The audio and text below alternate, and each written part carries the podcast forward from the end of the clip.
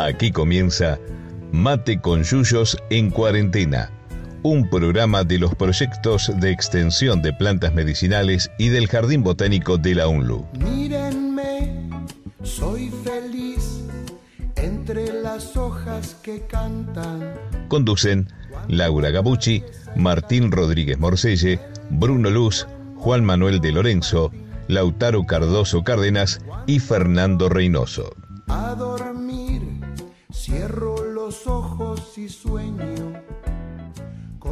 Buenas, buenas. Buenas tardes. Buenas tardes, Hola, ¿cómo va? buenas noches. Buenas noches. Ah, buenas noches, buenas tardes. Ya de noche, ¿eh? Muy bien, Yo creo que ya programa- es de Sí. noche. Se acerca el 21 de junio, el, el Inti Raimi. Por lo tanto, el- se acerca la, no- la noche más larga eh, del año o el día más corto, como quieran verlo. Exacto. Pero son que dos días más cortos, ¿no? Es el, el- el 21 y el 22. Son dos días más cortos. Bueno, ¿No? pero lo que. Pero, y sí, y la, y la noche. cuenta, ¿eh? Porque la noche más larga es la, es la noche del 21, pero después es como un Sí, espejo. pero la, ¿no? pero la noche cuando termina, el 22, así que estamos en la misma. Bueno, Bueno. la misma. Bueno, Segundo no importa, más, chicos. segundo menos. Puede ser muy profunda para. Eh, el tema de hoy, bueno, nos falta chiquito. Nos falta chiquito también, ¿eh? Sí. Se extraña chiquito. El informe chiquito, a ver quién lo reemplaza hoy. Bueno, tenemos tema este, hermoso, tema hermoso, polémico, profundo, duro ¿eh? Y fuerte. y fuerte. Bien, los quebrachos, ¿eh? los quebrachos, nuestro querido país. Bueno, ¿por dónde arrancamos? Habíamos, habíamos discutido, habíamos visto, charlado. Sí, pri- primero, primero decir por qué quebrachos. O sea, porque evidentemente con ese plural estamos incluyendo varias, varias especies. ¿Sí? Quizás muchas personas piensan que hay un, un único quebracho y para, para aportar a, a la botanicultura general vamos a, a contarles que existen varias especies que se le dice quebracho, quebrachillo. Hay Claro. dos quebrachos, dos quebrachos colorados, ¿sí? Chinopsis balanzae, quebracho colorado simplemente, o quebracho colorado chaqueño. Ahora vamos a profundizar en, en- por qué de, los nombres. Quebracho colorado santiagueño, que es el, el Chinopsis lorenzi, ¿sí? Después tenemos, eh, ellos dos pertenecen a una misma familia botánica, las anacardiáceas.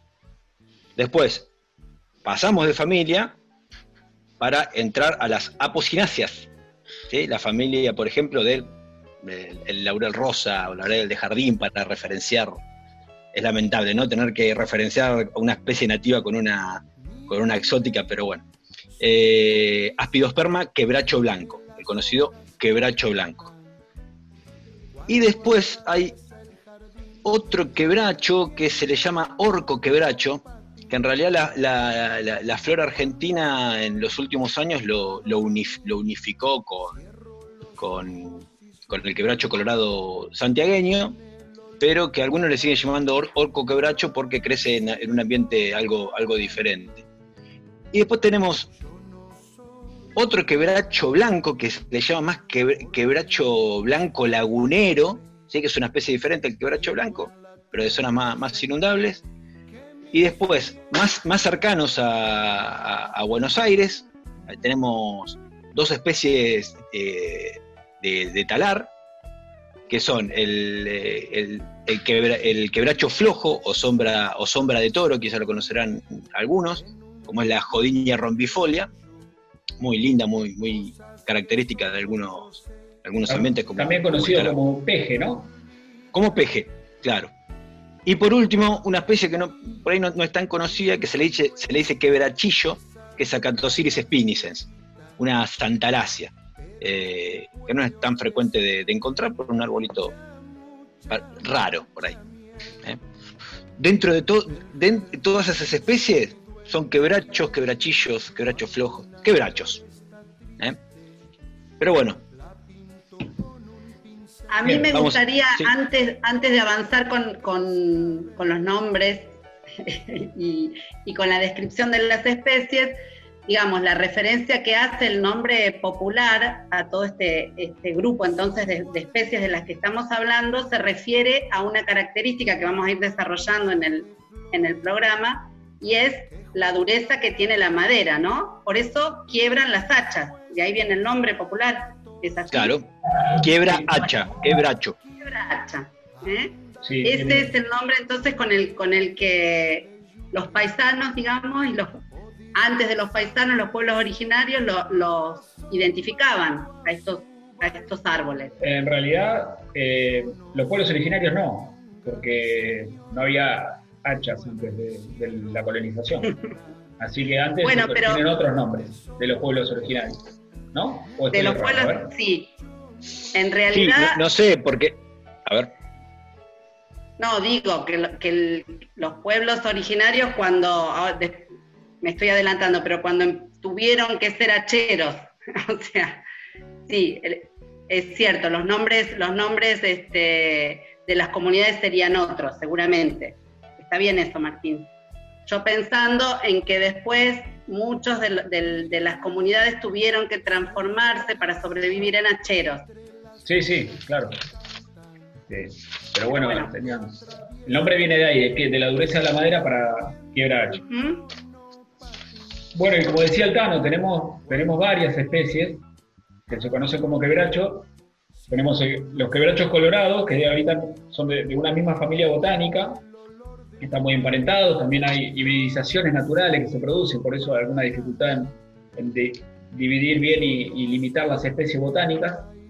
Este, habitan una región que es la región chaqueña, conocida como región chaqueña, que es, después de la Amazonía, es el bosque más este, amplio que tenemos en América. Es una región riquísima en especies vegetales arbóreas, que la región chaqueña incluye Argentina, Paraguay, el este de Bolivia, el sur de Brasil, y estamos ahí.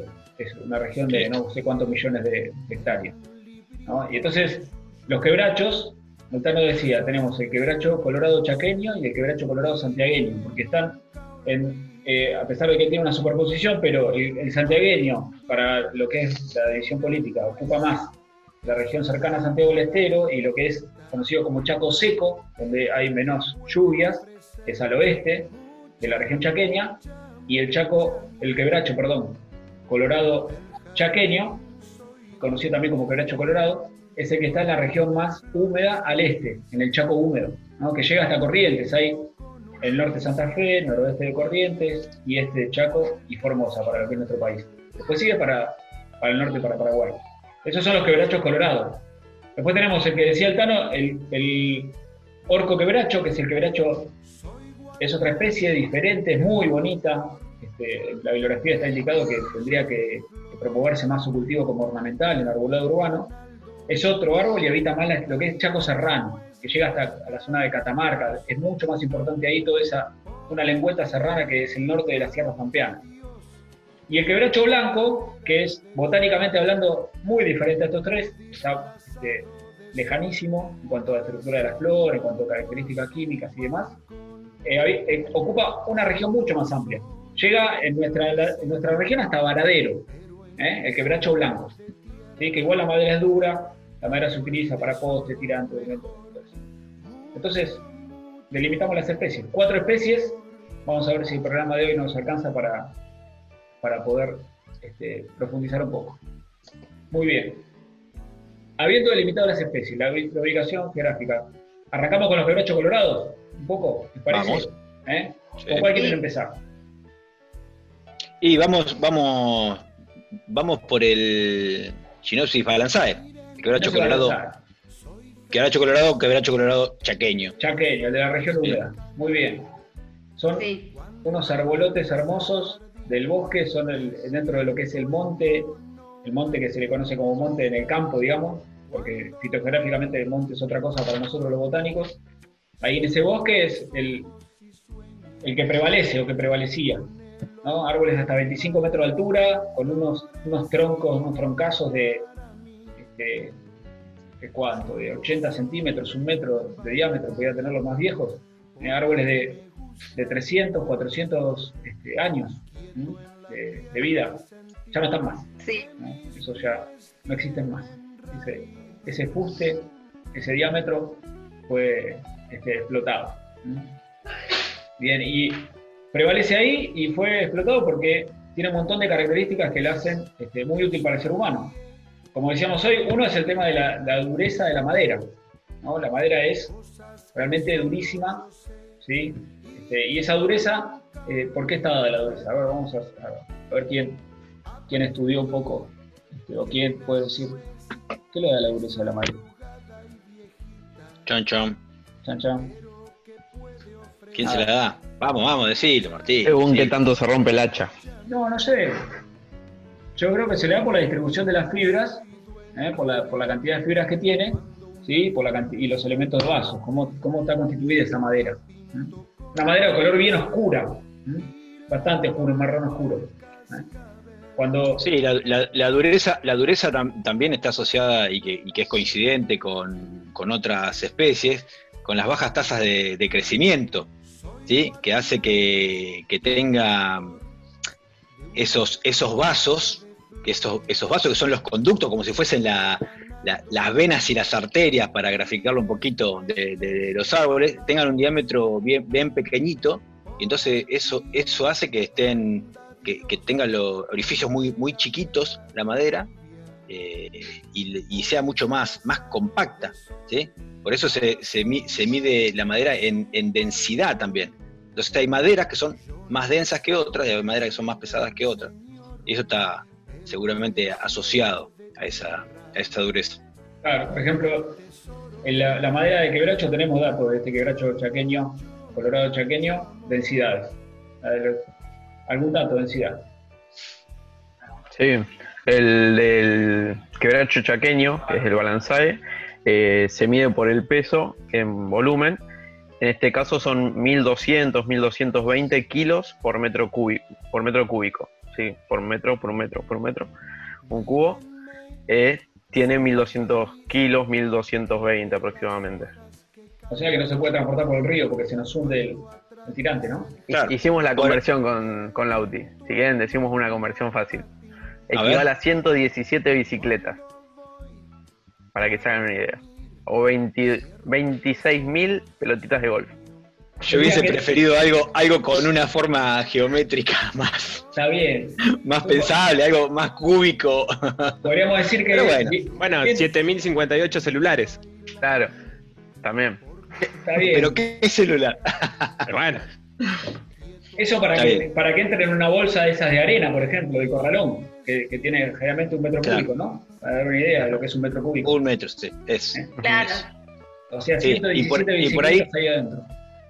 No sé, por, ahí podríamos decir eh, alguna, alguna otra, la densidad de, otra, de alguna otra madera a la cual estamos habituados, aunque el quebracho suele aparecer en, algún asado como leña, lamentablemente.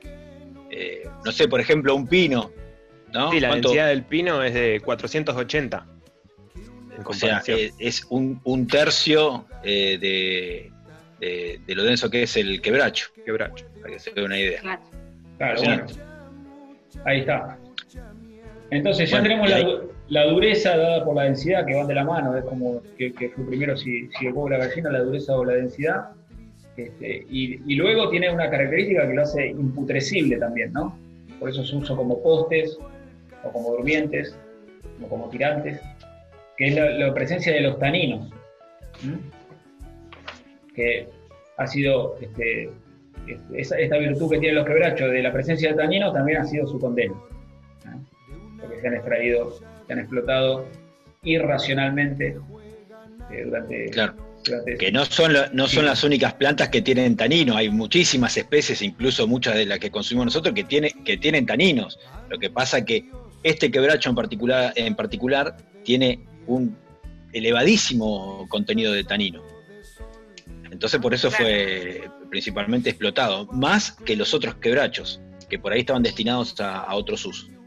Claro. Eh, bueno, pero capaz que hay gente que, no sabe qué es un tanino, ¿no? Sí, qué es un tanino y para qué se usa. Podemos explicar un poco. Vamos. ¿Qué es un tanino? son este, bueno, son sustancias que producen las plantas, son, eh, buscando información encontré que el primero que lo nombra es un, químico que trabajaba con Lavoisier. ¿Se acuerdan de, la escuela secundaria y las leyes de Lavoisier y después algo de química de la universidad? Bueno, un químico que trabajaba con él, que se llamaba Armand Seguin, no sé la pronunciación, es el primero que le da este nombre. Y, bueno, son una serie de sustancias que para las plantas tienen algún, algún alguna razón de ser, de, estar, ¿no es cierto? Que lo que hacen es que las, las previenen desde la putrefacción, por ejemplo, eh,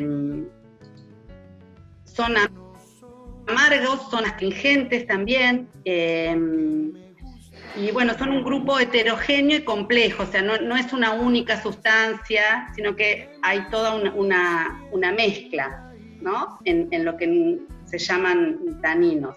Sí. Eh, Por ejemplo, los, taninos están presentes también en los arándanos, están presentes en las uvas. Es algo que se le agrega muchas veces a, los vinos.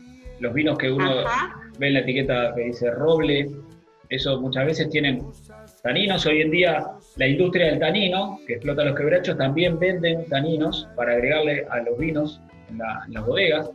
¿eh? Y también hay, hay taninos de uso medicinal. Hay plantas con taninos especialmente este, cultivadas por su uso medicinal, como es el jamamelis, que es una planta nativa de Estados Unidos. Es americana, pero de Estados Unidos. Y ahí lo, medicinal en esa planta, que se usa mucho, eh, son taninos también. Y cada vez se están estudiando más em, los taninos como, por sus propiedades medicinales.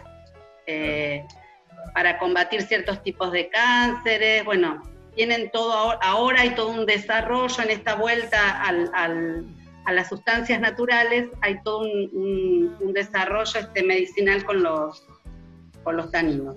Sí, la, planta lo que, lo que digamos, ha desarrollado taninos se cree para contra la herbivoría, ¿no? contra el ataque de, animales que lo comen, porque la madera del quebracho tiene taninos, pero también tienen otras partes de, de la planta, las hojas también tienen taninos, las ramitas.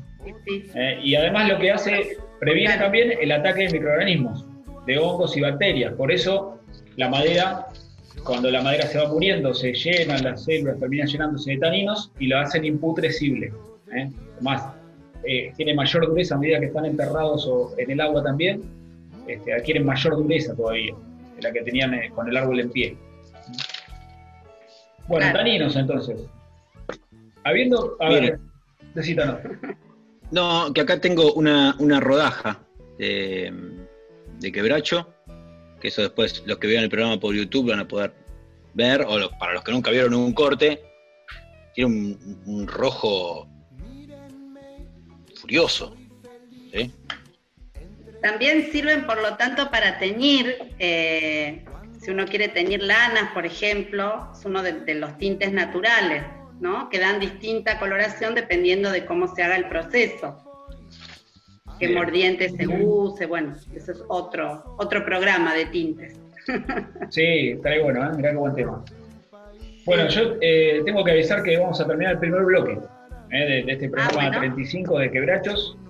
Sí, que ya estamos este, avanzando, vamos a, seguir con los, con los quebrachos colorados este, después de la canción. Vamos a escuchar el tema que, que justamente acompaña el cartel de promoción del programa de hoy. Sí, que el, tema es Pájaro, Pájaro Lluvia, una canción de, Roberto Cantos, pero que se hizo conocida por, el dúo Coplanacu, sobre todo, y que narra un poquito eh, la historia del quebracho, de los hacheros y, de todo toda la vida que, estaba que se vivía en torno a, a, los quebrachales, ¿no? Una triste historia que después vamos a, seguir profundizando. En este caso la escuchamos por, la juntada, ¿sí? ese, ese trío que conforma el dúo Coplanacu, el Rally Barrio Nuevo y Peteco, y Peteco Carabajal. Así que lo escuchamos.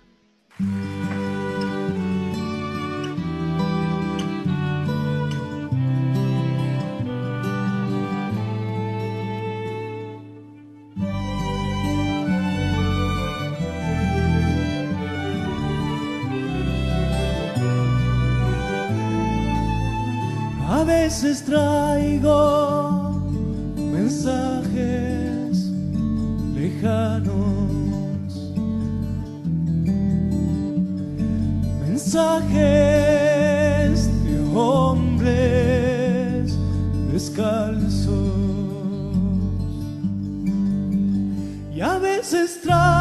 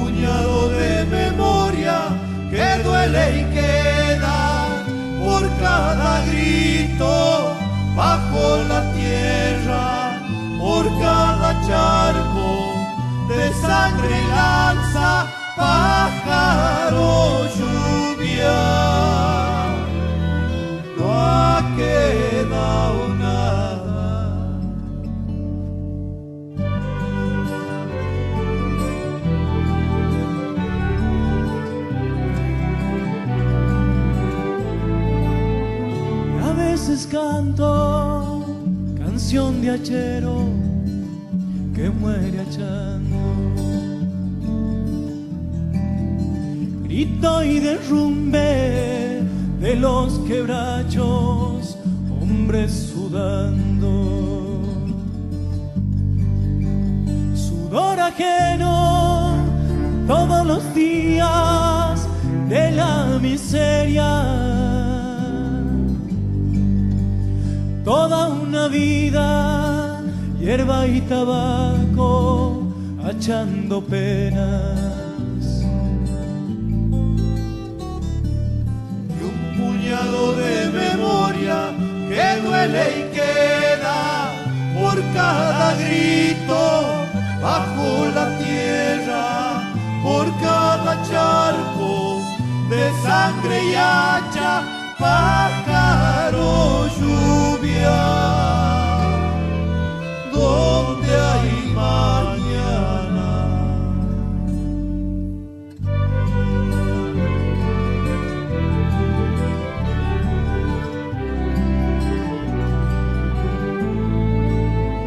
Y a veces lloro, canción de niño, pielcita y hueso. Canción de madre, pañuelo blanco, hijo desierto. Siempre los mismos son los que sufren, los mismos pueblos.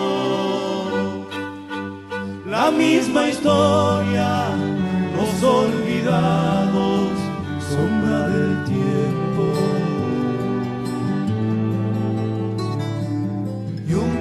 de canciones que duele y quedan en la garganta de nuestra tierra. Cada semilla de vida amarga será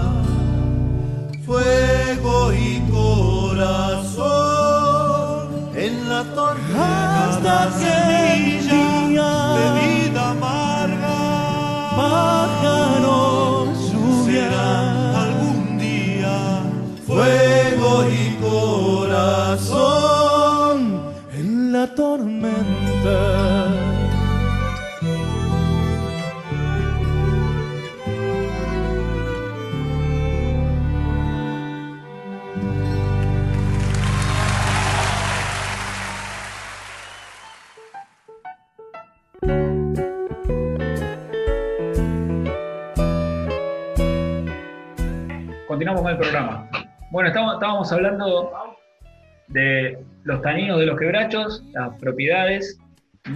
Para los que están cursando botánica, los taninos están, la planta los guarda cuando la célula está viva en la vacuola. ¿eh? Lo vimos cuando vimos el tema vacuola. Y, y bueno, que los taninos se, se tiene que extraer de la planta, ¿no? Uno no puede, este, cuando se usa como medicinal, cuando uno de los usos que principales y por eso explotación es para curtir los cueros, para la industria de la curtiembre. Esta propiedad fue descubierta por un francés a mitad del siglo XIX que estaba laburando viviendo en Argentina y descubrió su, capacidad de los taninos de los quebrachos para, para poder curtir los cueros. Este, y ahí este, empezó a explotarse los taninos, los, quebra, los quebrachales, poblaciones naturales. Recordemos que siempre tratamos de hablar de sustentabilidad de los sistemas y los quebrachos, eh, en general la gran mayoría, eh, tanto el que se usa para, para extracción de taninos como por el que se usa para leña, como durmientes o postes o cualquier uso medicinal, eh, no se cultiva, se extrae de los, de los montes naturales. Entonces se va perdiendo este, el recurso y no se regenera. Entonces es un problema. Sí, o sea, Yo leía- leía- muy poco. Sí, Laurita. No, le- leí ayer un- un- una nota este, que hablaba un poco del, del- buscando un poco la, la historia, ¿no? Y ya en, en 1906 el, el gobernador de, de Chaco este, decía mm, que se estaba haciendo un, un mal uso eh, de, los, de los quebrachos, o sea, alertaba porque había un- un- una tala desmedida y era 1906 y, en y, decía que, que podía ser sencillo controlarlo con una legislación, aunque él mismo reconocía que no iban a tener los suficientes inspectores para hacer después los controles. Este, esta tal había empezado en, ya a fin, en, en los 1800, fines de, de- de 1800, pero bueno, en 1906 es como que el, gobernador ya ahí estaba este, eh, reaccionando a, una pérdida importante de la superficie. En ese momento se talaban solo los, los quebrachos. Eh, después, vamos a contar un poco la historia, pero en un primer momento eran los quebrachos por esta por esto que decíamos de los taninos y la, propiedad que tienen para, para curtir los cueros. Recordemos que Argentina sigue siendo un gran exportador de cueros, pero en aquellas épocas lo era todavía más. O sea, éramos casi el principal este, proveedor de cueros. Eh, sí, Sí, y el, problema con el, con el uso de estos, de estos recursos vegetales es la, la baja renovación que, tienen. O sea, siempre se habla en, producción forestal de, de- de turno, turnos de corta. ¿Qué quiere decir eso? O sea, ¿cuántos años hay que esperar para cortar un, árbol o un monte para aprovechar su, madera? Para que se den una idea, cuando hablamos de, eucaliptus o pinos, que son las especies implantadas para, para estos fines, estamos hablando de turnos de corta de 8, 10, 12 años. ¿Sí? Para, para el caso de un, de un quebracho colorado, eh, basándonos en un documento que nos llegó del Ministerio de, Agroindustria de, la Nación, está recomendando una, eh, un turno de corta de 100 años, como mínimo. 100 años. Eh, o sea, bueno, y por ahí con algún manejo y pa- y para la extracción de postes, que obviamente se necesita un diámetro más, más chico, capaz que estamos hablando ya del otro quebracho colorado, el santiagueño, está hablando de un turno de corte de 60 años, y con manejo y algunos cuidados, capaz de que se puede bajar a 40 años. O sea, es muchísimo tiempo. Entonces, no hay ninguna, no hay ninguna empresa que, que por, que por motus propio quiera implantar y cuidar y, te- y tener y tener ahí un lote ocupado con una plantación durante 40 a 100 años como mínimo. Entonces ahí está la importancia del Estado, de la legislación, y, hoy cumpliéndose, digo hoy, en, esto, en estos días cumpliéndose, ahora vamos a hablar un poquito de la forestal, eh, los 100 años de aquellas, de aquellas huelgas obreras de- del norte de Santa Fe y de, Chaco, de los, de los obreros, de los hacheros de, de la forestal, eh, y, en, y en una película que, que justamente se, se titula Quebracho, un abogado que, que defendía a estos, a estos obreros le, le cues- cuestionaba a un gerente de la, de la empresa de la forestal, o sea, ¿por qué o sea, extrajeron tantos miles de árboles y no plantaron uno solo? Hoy se cumplirían 100 años de, de- no del inicio de la extracción, porque empezó muchos años que, que 1920, pero se, se cumplían 100 años de ese, de ese conflicto y hoy por hoy ya habría quebrachos implantados, por ejemplo. Claro. Acá, podemos plantear eh, la- dos, dos extremos con respecto a hacer algún tipo de manejo. Uno es, si vos querés implantar un monte, un bosque, un bosque implantado como tenemos de eucalipto que vos decías, Tano, o un, un bosque, un monte de quebracho, ¿no? Sería para, para explotación. Y otro es tener una, un monte natural con un montón de especies vegetales, entre ellas los quebrachos, con sus renovales, o sea que vos vas al monte y te encontrás con árboles que tienen 300 años y árboles que tienen 10. Y así todo en el medio. Una gran cantidad de, de- de am- ampliamente este, distribuido. Si vos empezás a explotar de forma racional, a mitad del siglo pasado, en 1950, se decía que si se explotaban eh, racionalmente los quebrachales, extrayendo, les voy a, les voy a leer cifras, hasta 800.000 toneladas de, de rollizo por año, que es una animalada, ¿eh? Eh, se podía mantener eso, pero hay que hacerlo en forma racional, hay que hacerlo con eh, el, el auspicio, en este caso del Estado, que nos protege a todos y que también tiene que llevar ese control. Eso, el inspector de, que, no está, es poner el inspector del Estado, es el control que ejerce el Estado sobre un recurso natural que, es del dueño del campo, nadie que alquila el campo, o es un, un- recurso natural este, del, país, de la nación. Ahí está la discusión, ¿no? De fondo. Eh, y bueno, la falta de, Ahí también cuando se investiga, se investiga cómo se multiplican las plantas, se investiga los turnos de corte, el tema del manejo, porque la madera de quebracho se puede usar, o, o- o, si vas a turno de corte de 100 años es para usarlo como madera, para hacer muebles, para hacer laminados, pero si vos usás para hacer postes, los turnos de corte son menores, y vos, si vos usas para hacer taninos, para extraer taninos, no necesitas eh, árboles enormes. Te alcanza con árboles pequeños que tienen también taninos. ¿sí? Porque el porcentaje de taninos que tiene el quebracho es el más alto que hay en el planeta, el, el quebracho colorado. ¿Sí? 35% de tanino, de un extracto de tanino, un 65% de pureza de tanino. Es una bestialidad. Es, Es una cosa, bestialidad. este, increíble. Eh, por eso su explotación de la facilidad para explotar. Sí, incluso que el manejo no, no sería muy complejo porque tiene, tiene regeneración natural, o sea, bastaría sola, solamente con hacer clausuras, o sea, cerrar, cerrar los lotes durante cinco años hasta que alcancen una altura suficiente para que las vacas cuando entren no lo coman. O sea, se, calcula que en cinco años la copa llega a una altura que no, no es dañada por, por los animales. Entonces, ese sería un manejo. Otro manejo, como dice Martín, que, que se propone es sembrar o plantar densamente lo- lo- los quebrachos. O sea, estamos hablando de una distancia de un metro, que es una, una densidad altísima, pero ¿con qué objetivo? Con de- después ir raleando o seleccionando algunas plantas para, la- para el aprovechamiento del tanino y los mejores árboles que vayan quedando para la explo- eh, explotación, eh, para el uso de la madera, digamos, no del, no del tanino. O sea, hay alternativas. Pero bueno, atrás de eso tiene que haber eh, le- legislación, tiene que haber una política de, de- Sí, de- tiene, de que Estado haber, que acompañe. eh, tiene que haber incentivación también para el productor, porque el productor no puede vivir del aire. ¿eh? Los productores, los campesinos, los chacareros, si tiene que producir miel, tiene que producir ganadería, eh, tiene que haber un incentivo también. Tiene que ser algo rentable, no podemos, no somos románticos. Sabemos que hay Sí. que parar la olla. Pero el tema es que, bueno, una cosa es parar la olla, otra cosa es agarrar la topadora y llevarse por el monte.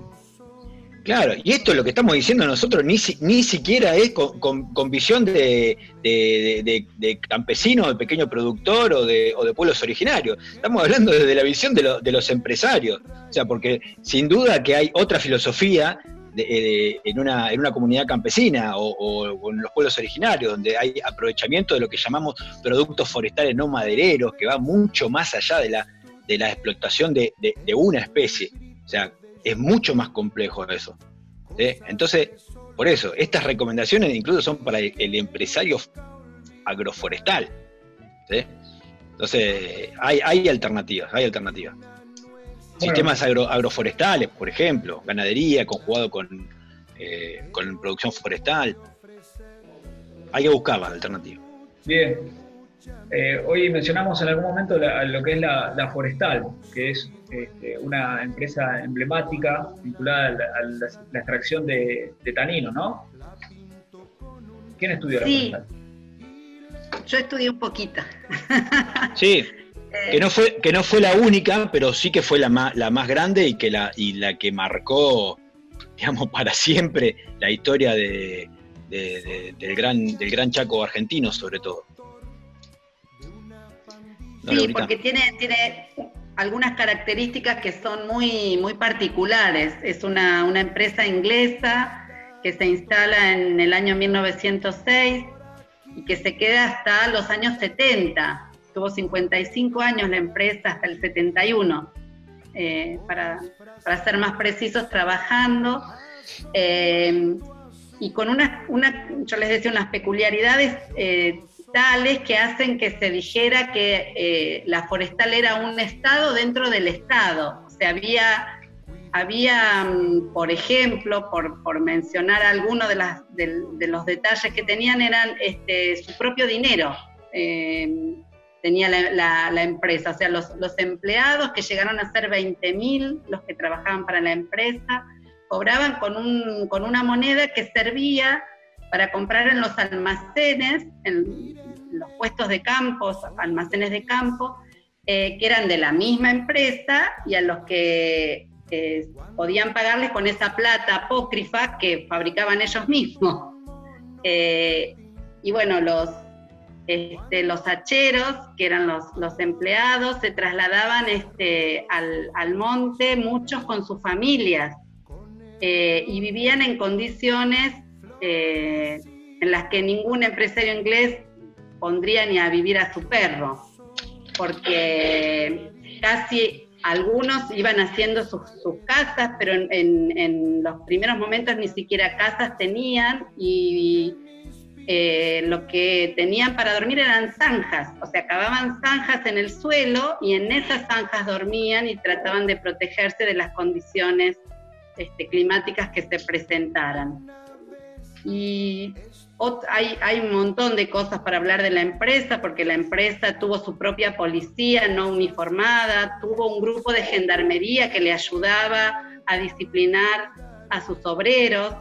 Eh, decía bien el Tano que se están cumpliendo los 100 años de aquellas huelgas históricas, eh, huelgas que empezaron eh, con la semillita que trajeron los inmigrantes de Europa, muchos anarquistas que empezaron, que estaban viniendo, ¿no? Des- después de la Primera Guerra Mundial, que iban llegando al país, iban trayendo estas ideas revolucionarias que Fíjense, lo revolucionario de esas huelgas lo que pedían era una, eh, pedían una jornada de, de trabajo de ocho horas. O sea, estaban pidiendo no trabajar sin parar, por ejemplo. Sí, cua- cuando la, la jornada laboral típica era de, do- de 12 horas. Imagínense, achando quebracho durante dos- do- 12 horas. O sea, Exacto. Eh, o sea, la- las condiciones de vida de esos hacheros, que por eso cuando empezamos el programa yo decía, muchos pueblos este, originarios que habitaban la zona se, vieron forzados a, trabajar en la forestal porque era la única manera de, de sobrevivir. Y estaba eh, un discurso que leyendo una nota que salió hace cuatro o cinco días en página 12, un discurso que todavía está instalado y que alguna gente repite, como nombrando a la empresa como una benefactora, o sea, la forestal nos daba y la forestal daba este, luz, la forestal ponía eh, eh, tanques de agua, ¿no? Porque en algún momento este, fueron haciendo algunas mejoras para, para sus empleados. Sin embargo, cuando la forestal se va en el 71, destruye todos los, los tendidos de, de luz que había hecho, destruye los tanques de agua y deja las poblaciones sin luz y sin agua y obliga a la gente a tener que volver a emigrar de esos este, pueblos que se habían, que se habían conformado. Eh, es, esas son pinceladas de lo, que, de lo que fue la forestal. Que bueno, digamos en números, a veces este, decimos nosotros por ahí nos gusta de- dar números como para por ahí tratar de dimensionar lo que, lo que fue esta empresa, pero yo les decía, tenían dos millones de hectáreas, por ejemplo, manejando, 20.000 empleados, cinco plantas de tanino, tenían eh, barcos propios, tenían eh, remolcadores, tenían puertos propios. Y había también... eh, claro, los ferrocarriles. los ferrocarriles. Ellos iban, avanzando, iban avanzando, iban haciendo el tendido de las, de las vías, este, en la medida en que necesitaban seguir achando estos quebrachos de los que, de los que estamos hablando hoy, ¿no? Entonces, este, esa era su, digamos, por eso iban extendiendo el ferrocarril, con esa misión. Y, y así iban este, los, los obreros, los hacheros, este, entrando más en el monte con sus familias. Y también me, me llamó la atención, la verdad es que nunca me había puesto a pensar, pero hay todas, eh, un montón de, de- de mujeres que acompañaron todo este, este proceso y que acompañaron a todos esos hombres este, en, el, en el monte, que también están invisibilizadas. O sea, no se habla de las, de las, siempre, digamos, porque el trabajo, este, había que tener mucha fuerza para ser hachero, entonces claramente era un trabajo masculino, pero había un montón de mujeres acompañando a esos hombres que estaban ahí en el monte, desde maestras que fueron a las escuelas, las, las compañeras que iban con, este, y que formaban después las familias, este, prostitutas que llevaban para los, para los este, hacheros que no tenían familia. Eh, Pero hasta, Y- hasta cheras mencionaba que, que había. y hasta, y hasta algunas hacheras, también las mencionan, sí, sí. Así que era todo, por eso se decía, se constituyó la forestal como un Estado dentro del Estado, con sus propias leyes, con su propia policía, con su propia moneda. eh, Y- Incluso desde lo comercial, como decíamos, no, no era la única, era la empresa más grande que, que hacía extracción de tanino, pero no era la única, pero que, que hacía estratégicamente, armaba pools de comercialización, manejaba la comercialización y después los iba, se los iba comiendo. ¿sí? claro. Y después, cuando terminó su, su trabajito fino en Argentina, cuando el recurso ya era limitado y ya había alguna, algunas presiones sociales y, de- y del, y del Estado, levantó sus petates y se fue a África a traer el tañino de, de una, de una mimosa. ¿sí? Exacto. Siguió en Así otro, que- en otro territorio que donde no lo controlaran, ¿no?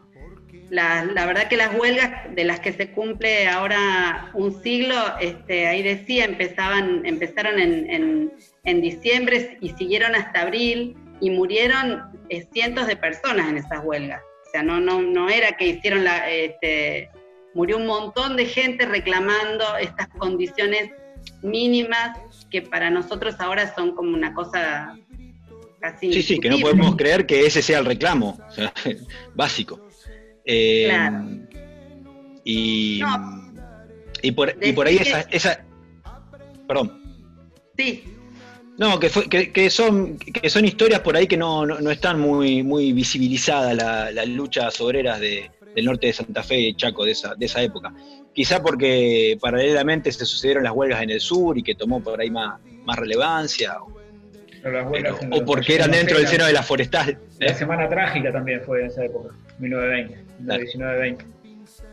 Mm. sí, sí, es- es, es un momento de la historia argentina con, con varias luchas obreras, ¿sí? en distintos puntos del país, reclamando todos más o menos lo mismo, ¿no? Y también es el momento de la formación de muchos de los sindicatos. Eh, ahí en la, en la forestal también se forma un, un sindicato de los trabajadores del tanino, eh, que empieza a organizar a los obreros y, y a mostrarles que, bueno, que, que tenían derechos y que se podía luchar por esos derechos, aunque bueno, la verdad es que a muchos se les fue la vida peleando por eso, ¿no? Entonces, bueno, Ahí- justo coincide el, el- el programa con el, con el centenario de esas, de esas luchas. Hay una hay un texto, un- una persona que trabajaba en la forestal, que, que dice que cuando se fue la forestal en realidad quedaba mucho del monte, quedaba mucho del bosque, porque la forestal solamente explotaba el quebracho, y menciona un montón de especies como Coayacán, Guaraniná, Algarroz y demás, y echa la culpa a los criollos o a los nativos que quedaron, los empresarios, el Estado, lo que sea, que no cuidó y sí arrasó con todo. Este, y eso, en parte también, de, es un discurso que tienen los, los, los, los, que colonizan y los que explotan los recursos naturales de otros países, que decir, nosotros lo pudimos hacer, esto de la forestal, porque ustedes lo permitieron. O sea que en realidad es culpa nuestra que nos explote otro. ¿Eh? Es, un, es un, recurso, un, un, discurso bastante cínico, pero... Este, es una familiar. Lo hace, este, tengo una, una, amiga francesa que nos decía, no, ustedes este, lo permiten. No es culpa nuestra que los estemos explotando, sino que ustedes nos dejan explotar. Es buenísimo. Este, Bien. Pero bueno, igualmente, eh, no hay que dejar de, de, de, olvidarse el tema que, como decía el Tano, hay muchas empresas que, que lo hicieron. El, es más, eh, desde distintos gobiernos, eh, con los pasos de los años también se promovía la explotación del tanino y la exportación de los taninos, eh, con el quebracho sin un planteo de sustentabilidad en la década del 50, en la década del 40, la década del 50, 60, ¿sí? y si hubiera, si hubiera planteado de otra manera, hoy estaríamos hablando de, de otras cosas. Hay algunas plantaciones de quebracho que promovidas por el, viejo Instituto Forestal Nacional, el IFONA, de plantaciones de 30 años de quebrachales, pero que no, no llegan a hacer lo que hubiera podido ser. Como otras especies sí están siendo estudiadas y hay plantaciones como pueden ser los algarrobos, como especie nativa que tienen una tasa de crecimiento un poco menor. Pero los quebrachos, el quebracho colorado, el chaqueño, este, el chaco húmedo, este, todavía queda mucho por, por hacer. Eh, Tano, vos querías decir algo hoy del tema de la producción de semilla o la floración, algo así, que habéis investigado o no? No, que, que, en realidad no tiene demasiada, demasiada dificultad propagarlos por, por semilla, siempre y cuando se, se, se consiga semilla, semilla buena. Eh, los, los, quebrachos colorados, los dos, eh, se puede guardar la semilla hasta un año. Siempre, obviamente, se recomienda, como son ortodoxas para los entendidos, quiere decir que el poder germinativo, o sea, no, no viven durante mucho tiempo, no se puede guardar un año para el otro la semilla. Teniendo semilla buena y sembrándola eh, a lo, al poco tiempo, a los meses, se, el poder germinativo está por encima de, de, del 50%, llegando alguna, en algunos casos al 85, 90%. Y lo cuento por experiencia propia, tengo acá al lado mío dos plantitas que voy a mostrar en el, en el bloque siguiente para también diferenciar las dos especies de quebracho colorado y obtenidas por semilla sin demasiada dificultad. Incluso se, hasta se recomienda hacer siembra directa eh, porque son especies que están totalmente adaptadas a, las condiciones de, esos montes. Entonces, con, alguno, con algunos cuidados se puede regenerar el, bosque eh, sin demasiadas complicaciones. Muy bien. Bueno, vamos a... Les cuento, ¿eh? nuestro programa fue modificado sobre la marcha, va a tener tres bloques en lugar de cuatro, porque nos fuimos con este bloque, nos recontrapasamos. Así que vamos a escuchar la última canción del programa, para lo que para cuando se, se, pase en vivo. Recordemos que estamos repitiendo el programa los sábados a las 11 por la radio de la UNDU, ¿no? FM, FM. ¿eh? Miércoles a las 8 de la noche y sábados a las 11. Así que vamos a escuchar, ¿qué vamos a escuchar? Ya me perdí. ¿Y cuál de las dos querés escuchar? Teníamos, teníamos Bandidos Rurales de León Gieco o teníamos la otra que era una chacarera. ¿Qué quieren, chacarera o León Gieco? Chachán. Chacarera. Chacarera. Ah. Entonces la presentan ustedes. Porque, le, le, ya que, claro. porque León Gieco era Bandidos Rurales, también la pueden escuchar, después le ponemos eh, el link que mencionaba justamente a, a, un, a, un, bandido social, como lo llama que, que, que, es un historiador, como, como es Mate Cocido, que en conjunto con, con otro, otro bandido rural, eh, Bairoleto, tratan, tratan de, darle un golpe a la, a la, forestal. De hecho, Mate Cocido se lo dio a, a, Quebrachales, que era otra, otra empresa extractora de tanino, la segunda en, importancia, eh, y después cuando con, con Bairoleto tratan de, darle el golpe a la forestal, no lo, puede, no lo pueden hacer porque había alguien que, que sopló y obviamente lo pudieron controlar el, el, ataque. Y bueno, toda esta historia Pero está muy bien contada en una canción que se llama Bandidos Rurales de León Gieco, que seguramente la conocerán, pero no podíamos dejar de graficar este tema con una buena chacarera santiagueña que presentan los chicos. Hugo Orellana Orellana Luca, exactamente. ¿Y cómo se llama? Soy santiagueño. Soy santiagueño, soy santiagueño.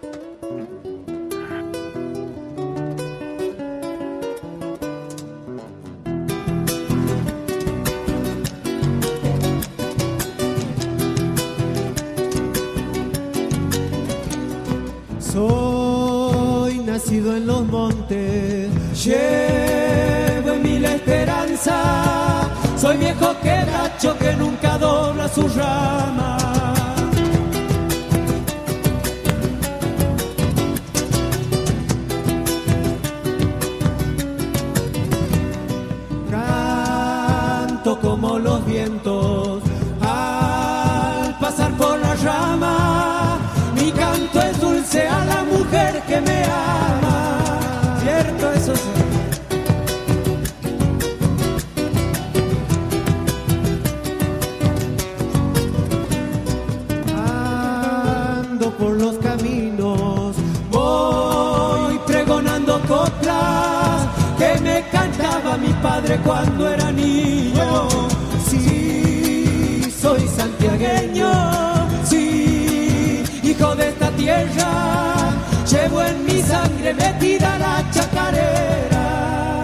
que falta?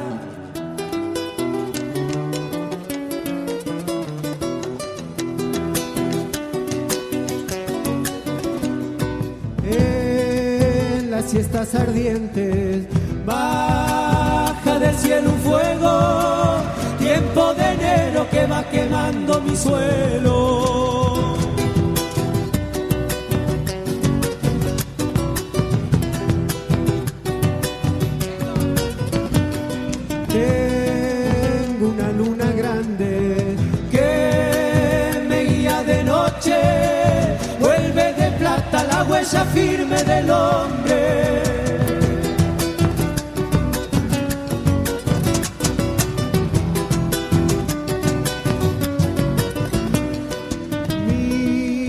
andares tranquilos como el agua del río que pasa lenta dando frescura a sus hijos. Sí, soy santiagueño, sí, hijo de esta tierra, llevo en mi sangre metida la chacarera.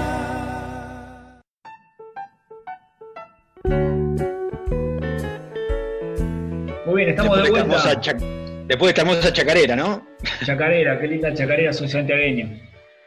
Este, Sí. Bueno, Lindo para bailarlas las chacareras. sí, es muy bueno porque es, es lo único que casi sé bailar. Obviamente que lo bailo muy mal, pero como me animo, Como yo. en la escuela de Gastón, en la escuela de Gastón, la direc- la- en el jardín, la directora me tenía por, por bailador de chacarera y me mandaba siempre a bailar. Imagínense los otros. Cualquier cosa era eso. Bueno, Yo te he visto bailar danzas raras igual. no, no de detalle, Laurita, deja, ¿eh? No de detalle. Mantengamos a Bueno. la gente feliz en su ignorancia.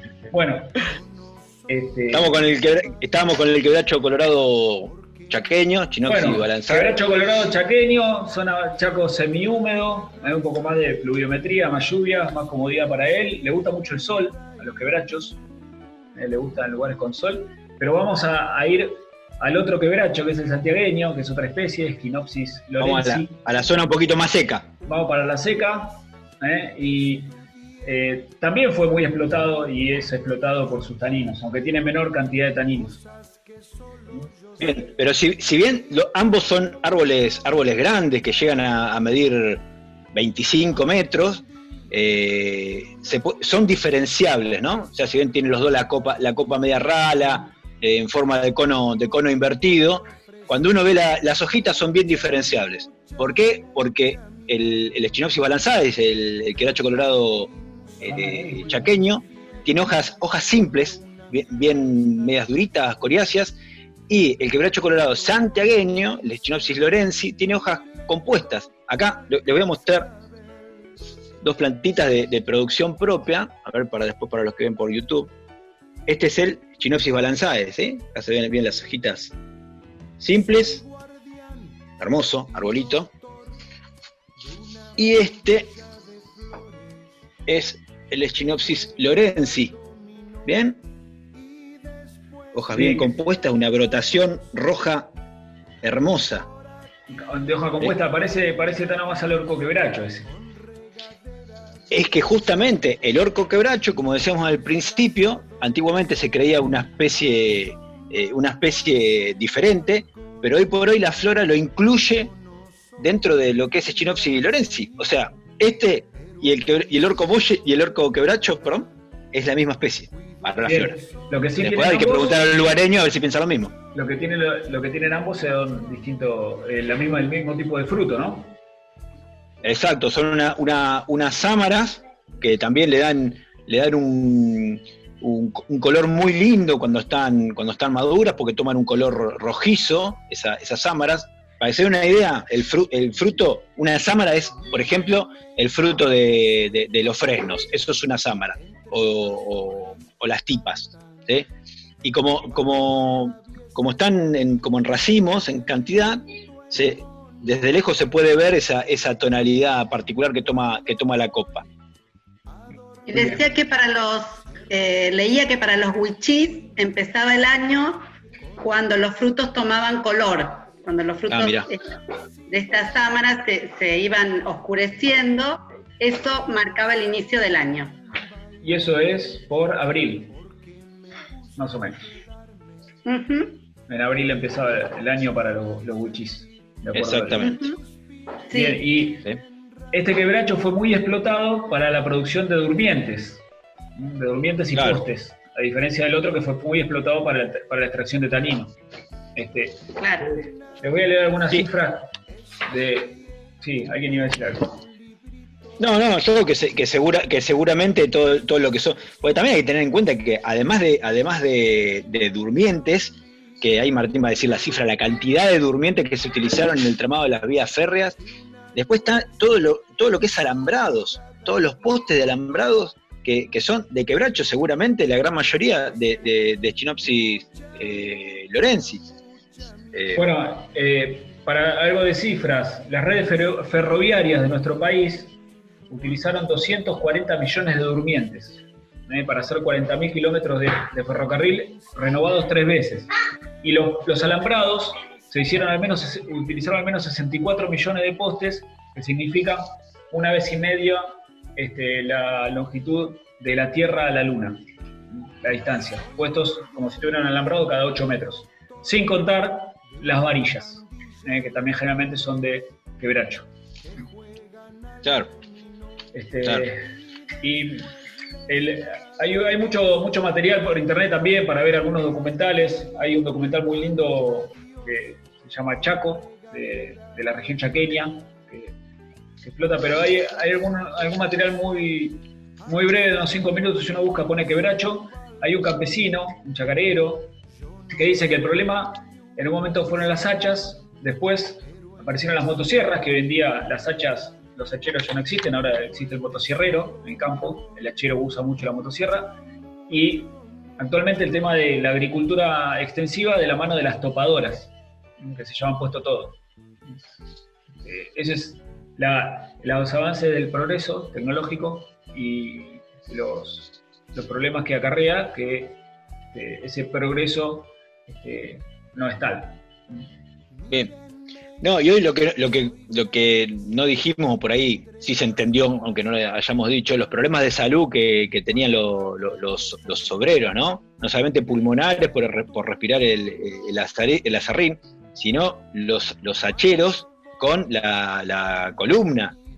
Yo tuve la oportunidad de conocer un, un- un abuelo que había sido hachero en, en Presidencia de la Plaza de Chaco, y, y el señor no, no, no podía mantenerse erguido, o sea, mantenía un ángulo de 90, de 90 grados en su cintura, porque había sido hachero y le había quedado la cintura totalmente destruida. Así que, así que bueno. Bueno. Eh, Hay, hay algunos datos vinculados a su uso, porque el uso que le conocemos, aparte de durmientes, postes, para muebles, un montón de tipo de muebles, por ejemplo, el quebracho se usa para las bochas, para para hacer las bochas del juego de bochas, uno de los deportes nacionales, qué lindo la bocha. Pero también se usa como leña, ¿eh? para, para los hornos de leña, para hacer ladrillo y también como leña. Eh, uno es cómplice sin quererlo cuando va a comprar una bolsa de quebracho este, para hacer el asado, ¿eh? en lugar de utilizar otro tipo de combustible, pero usa quebracho porque tiene un gran poder calorífico para también el hogar en este, en este invierno que, que no termina de llegar, ¿no? Ahí tenemos Y- algunos datos para comparar. Y, y, hay, y el árbol nacional es un quebracho. El árbol nacional, el árbol, árbol forestal nacional. Ah, Decretado- árbol forestal nacional. Árbol forestal nacional, decretado en Forestal. 56. Pero es el quebracho chaqueño, el Claro. Esquinopsis balanzae. El que Ese, el Hablamos antes. que hablamos antes, sí. Los chicos habían investigado el tema del el poder calorífico, el calor específico, como se diga, de qué calor nos da, ¿no? Sí.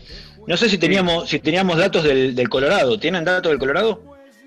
El Colorado no tenemos datos fidedignos. Ronda Ajá. alrededor de 4.200 kilocalorías por, por kilo, pero el que tenemos certeza es el blanco, que son alrededor de 7.200 kilocalorías por kilo. Pero yo no, no, no creo que el Colorado tenga tan poco. Es un dato eso apócrifo. Es un dato apócrifo.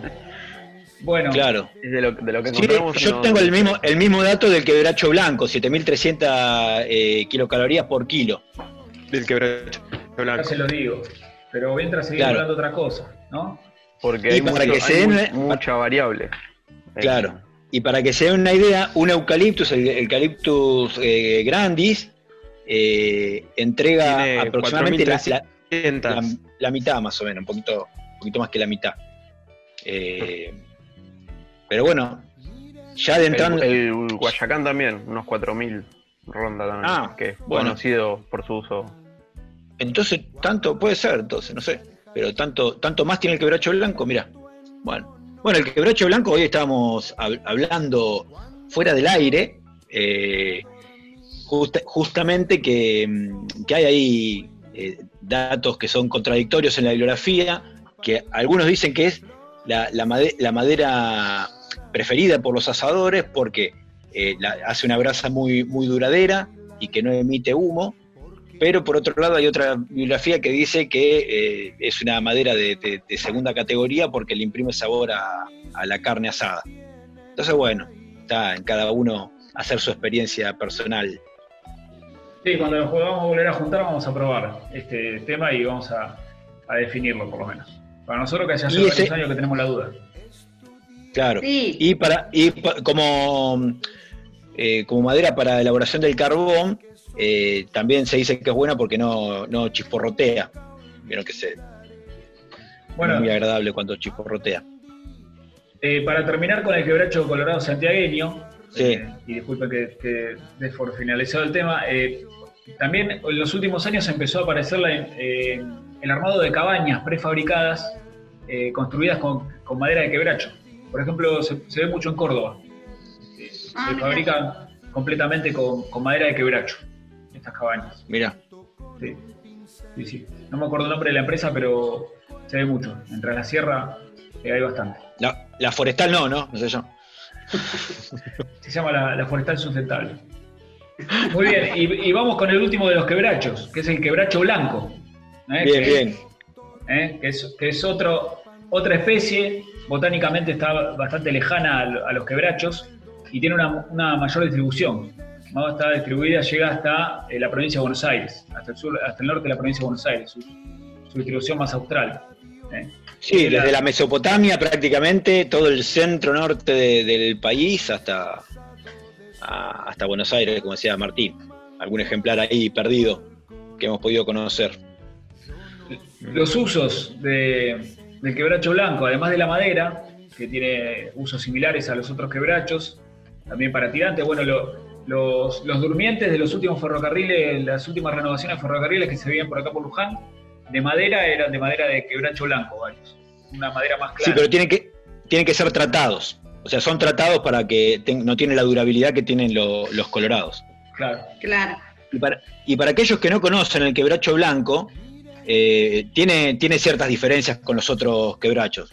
Son, son altos también, con los años se hacen tan altos como los quebrachos colorados, pero la, la hoja no tiene nada que ver, es una hoja mucho más, más, más chica, más, más dura y puntiaguda, tiene ahí una espinita en la, en la punta. Sí, Cuando uno ve punzante. la, es punzante, cuando uno ve la- el árbol en pie, la copa eh, le hace recordar como si fuese un, sauce, una guaribay, no tan llovido, pero tiene eh, es Cierta algo, caída, algo llovido, tiene, tiene una cierta, caída en las ramas, las ramas son péndulas. la- cierta caída. Sí, sí, se reconoce. Como Bueno, y lo- triste. Claro, algo así. Eh, y después tiene unos frutos muy, muy particulares, mu- mucho más grandes, no son esas amaritas que tienen los quebrachos colorados, tienen un fruto, un fruto grande, una, una cápsula con dos, con dos valvas, como si fuese una, una tapita, que en los lugareños le dicen guabacha. ¿sí? Y que al abrirse, que al abrirse, ese fruto que es dehiscente, larga, larga unas semillas como si fuesen eh, bien, bien planitas, como si fuesen páginas del libro. Hace acordar como si fuese una, una especie de papas fritas, pero mucho más, más finitas. Y eso hace que, que, se, que las disperse el, el viento. Y estas semillas sí tienen que ser sembradas al, al poquito tiempo, ¿sí? para, para poder lograr una buena, una buena germinación. ¿sí? Bien, Para, para terminar con el tema del quebracho blanco, también tiene un uso muy importante como medicinal su corteza. ¿Eh? Su corteza tiene varios alcaloides y que se, usan, se han usado como sucedáneo de la quina, ¿eh? que, que se usa para tratar el paludismo o malaria, ¿eh? para las fiebres del paludismo antifebril. En- este, si tuviera chiquito nos podría brindar un excelente informe chiquito con todas las propiedades que tiene la corteza de, de quebracho blanco. Pero quedará, quedará para otro programa, como tantas cosas, ¿no? Porque claro. Vamos- cuento que este tercer y último bloque acumulando. Se nos, se nos Hablamos igual del quebracho blanco en un programa. Sí, sí. Cuando Creo que fue- madera de ley puede ser. No, Sí. No. No, no, no, no madera de ley. Bueno, la madera, de hecho, es, es bastante menos densa que, el que, que los quebrachos colorados. ¿sí? Es más o, más o menos eh, 700 kilogramos por metro cúbico. O sea que estaba eh, flotando sí. en el río. No, un poquito más, dije mal, o- ocho- 800, 850. Pero no, está pesado, no, no son los 1200 de los quebrachos colorados. Claro, equivale a menos bicicletas. A menos bicicleta, claro. Capaz que tantos monopatines o triciclos.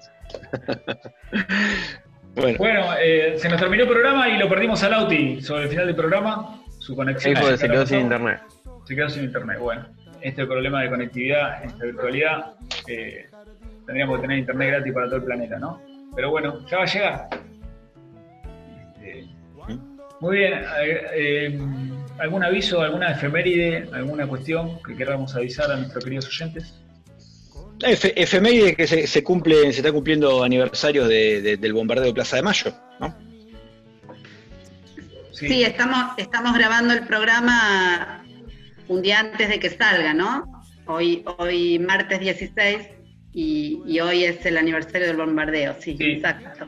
65 Otra de las páginas trágicas de nuestra historia. Sí, que es algo que está invisibilizado, ¿no? 65 años que se bombardeó la Plaza de Mayo, murieron alrededor de, que se contabilizaron más de 300 personas eh, en pleno gobierno democrático, el peronismo.